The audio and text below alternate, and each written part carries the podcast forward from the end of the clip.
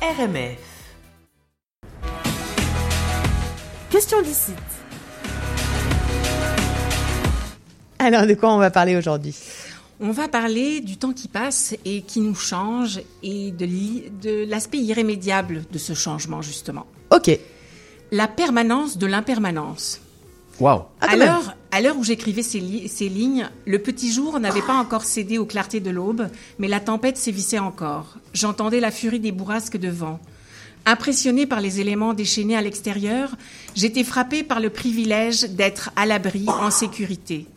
J'ai soudain pensé aux premiers colons français arrivant au Québec qui avaient dû faire face aux éléments extrêmes, complètement démunis car n'ayant aucune connaissance des dangers ici, et aux Premières Nations dont les lointains ancêtres avaient migré d'Asie, de Sibérie, franchissant le détroit de Bering il y a environ 15 000 ans.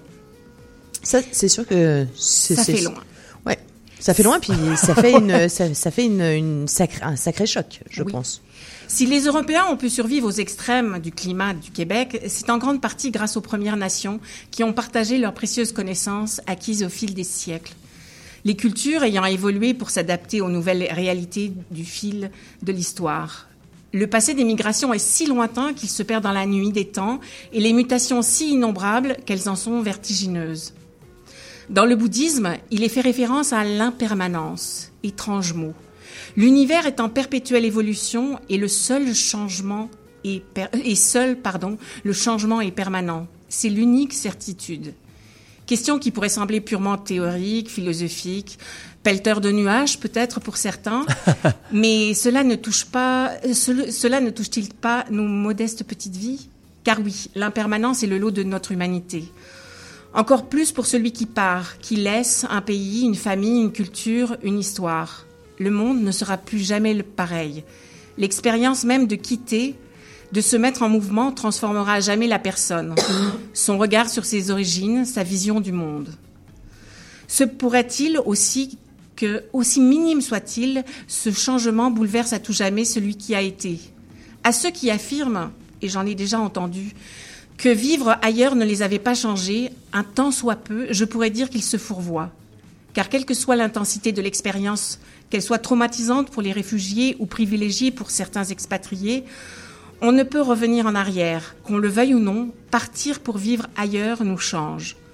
On ne peut pas revenir dans le passé. Le monde a changé, notre pays d'origine a changé, et nous avons changé par rapport au point X, géographique ou temporel, de notre départ. En 1890, le poète français Edmond Haraucourt nous offrait ceci. Partir, c'est mourir un peu, c'est mourir à ce qu'on aime. On laisse un peu de soi-même, en toute heure et en tout lieu. C'est toujours le deuil d'un vœu, le dernier vers d'un poème. Magnifique, ne trouvez-vous pas? Mais totalement. mais si le deuil du départ est prégnant, l'arrivée sur un nouveau territoire est d'une manière concomitante un espace de possible à conjuguer. Le Québec incarne bien cet espace au sens, au sens propre comme au sens figuré.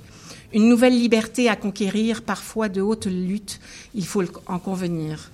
Mais les humains, qui ont quitté la Sibérie il y a des millénaires, les différentes vagues d'immigrants au Québec, mués par une nécessité absolue ou un élan d'aventure, ont dû, c'est la condition sine qua non, se métisser, s'adapter, évoluer. On en revient à l'impermanence. Alors qu'adviendra-t-il du Québec avec nous, ici et maintenant? Voilà ma chronique du jour. Ah, ah. Ah. Pour illustrer, je voudrais partager un film qui, moi, m'a complètement bouleversée. C'est un film qui s'appelle Printemps, été, automne, hiver et printemps, d'un réalisateur euh, sud-coréen qui s'appelle Kim Ki-duk.